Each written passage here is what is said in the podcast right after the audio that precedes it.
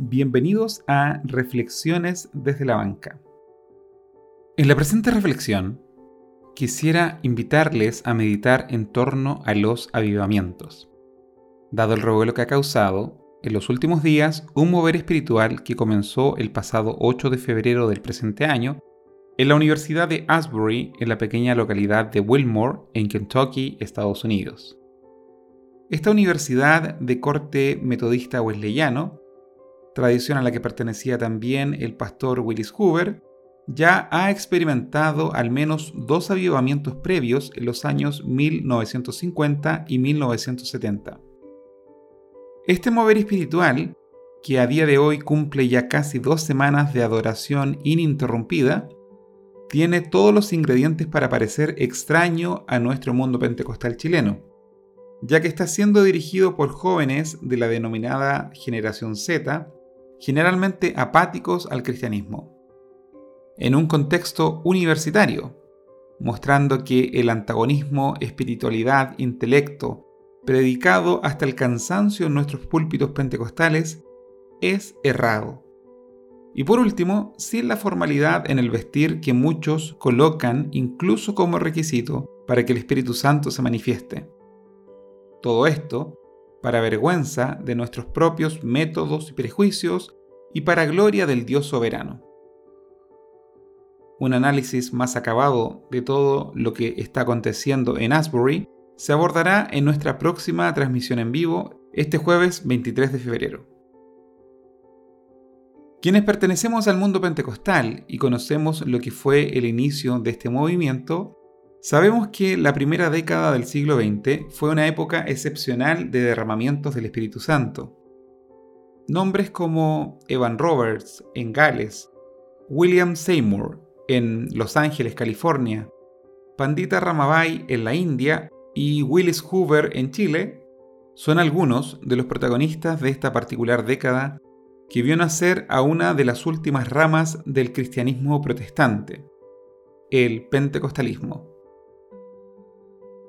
Pero los avivamientos no fueron un fenómeno exclusivo de aquella primera década del siglo XX, sino cualquier pentecostal que se precede tal identificará su origen en aquel aposento alto en Jerusalén, lugar del primer derramamiento del Espíritu Santo en el día de Pentecostés. Por esta razón, si revisamos la historia de la Iglesia, podremos encontrar otras épocas en donde el poder del Espíritu Santo descendió de forma excepcional sobre su iglesia. Una de esas épocas dignas de destacar y que de cierta manera preparó el camino para los avivamientos que le sucedieron en el siglo XIX y principios del siglo XX, fue el primer gran despertar, el cual se desarrolló a partir de mediados del siglo XVIII en las colonias inglesas en América, en el Reino Unido y en la Europa protestante. Dentro de sus figuras principales se encuentran Jonathan Edwards, George Whitfield y John Wesley. Estos dos últimos padres del metodismo. El primero, de un metodismo de corte calvinista que se desarrolló principalmente en Gales, y el segundo, de un metodismo de corte arminiano, que se extendió por Inglaterra y posteriormente Estados Unidos. Y precisamente dos autores ligados con estos dos metodismos son a quienes traemos a esta reflexión, para abordar preguntas claves en torno a estos eventos extraordinarios que llamamos avivamientos. Por un lado tenemos a Willis Hoover, médico, pastor, misionero metodista episcopal americano y reconocido discípulo de las enseñanzas de Wesley quien posteriormente se transformó en el fundador del pentecostalismo chileno. Por otro lado, tenemos a Martin Lloyd Jones, pastor y predicador galés, quien también fue un médico destacado, al punto de llegar a ser asistente de Sir Thomas Horder, médico de la corona británica. Lloyd Jones creció entre los metodistas calvinistas de Gales, y en su tierna infancia fue testigo del gran avivamiento liderado por Evan Roberts en 1904. Ahora bien, entrando derechamente en el tema, la pregunta más básica que podemos plantear en torno a este fenómeno es ¿Qué es un avivamiento? El pastor Hoover abordó esta cuestión en la revista El Cristiano, número 310 de mayo de 1905, diciendo lo siguiente. Cuando se habla de religión, se entiende que los cristianos fríos se calientan, los dormidos se despiertan, los rebeldes se someten, los flojos se activan, todos animados por el amor y el Espíritu de Dios que entra a su corazón porque ellos le invitan y le dan lugar. El resultado es que muchos, muchísimos de los que no eran cristianos, viendo el poder de Dios en estas vidas, y movidos por el mismo Espíritu de Dios en respuesta a las oraciones y actividades de los cristianos vivos, se rinden a Cristo y se convierten. A la misma pregunta, Martin Lloyd Jones comenta en su libro Los Puritanos, correspondiente a la conferencia de 1959, lo siguiente. El avivamiento es la experiencia según la cual en la vida de la Iglesia el Espíritu Santo efectúa una obra poco corriente. El Espíritu lleva a cabo esta obra principalmente entre los miembros de la Iglesia, dando a los creyentes una nueva vitalidad. Es imposible avivar algo que nunca ha tenido vida, así que el avivamiento consiste, por definición y ante todo, en revitalizar y despertar a los miembros aletargados dormidos y casi moribundos de la iglesia. De pronto, el poder del Espíritu viene sobre ellos y comienzan a comprender mejor las verdades que antes sostenían intelectualmente, y probablemente también a hacerlo en un grado más profundo. Se sienten humillados, convencidos de pecado, se horrorizan de sí mismos. Muchos llegan a pensar que jamás han sido realmente cristianos, y toman conciencia de la grandiosa salvación de Dios en toda su gloria y a sentir el poder de la misma. Seguidamente, como resultado de este despertar y de esta revitalización, comienzan a orar. Un nuevo poder inviste la prédica de los ministros y, a consecuencia de ello, grandes multitudes que antes no formaban parte de la iglesia comienzan a convertirse y a asistir a los cultos. Así que las dos características principales del avivamiento son, primeramente, el extraordinario despertar de los miembros de la congregación y en segundo lugar, la conversión generalizada de las personas que antes solían vivir en la indiferencia y el pecado. La coincidencia entre ambos autores es digna de destacar.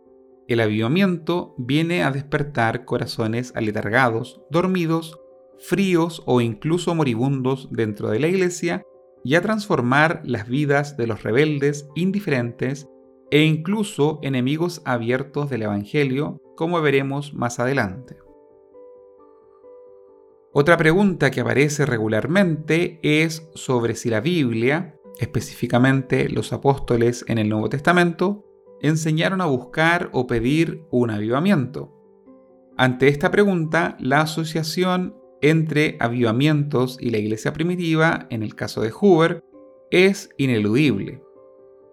En su libro Historia del Avivamiento Pentecostal en Chile, capítulo 1, contando sobre los inicios del movimiento, el pastor Hoover nos lleva al año 1902, año en que se estudiaba los hechos de los apóstoles, y a la pregunta que le formuló un hermano de su congregación que ha pasado a ser un ícono del pentecostalismo chileno.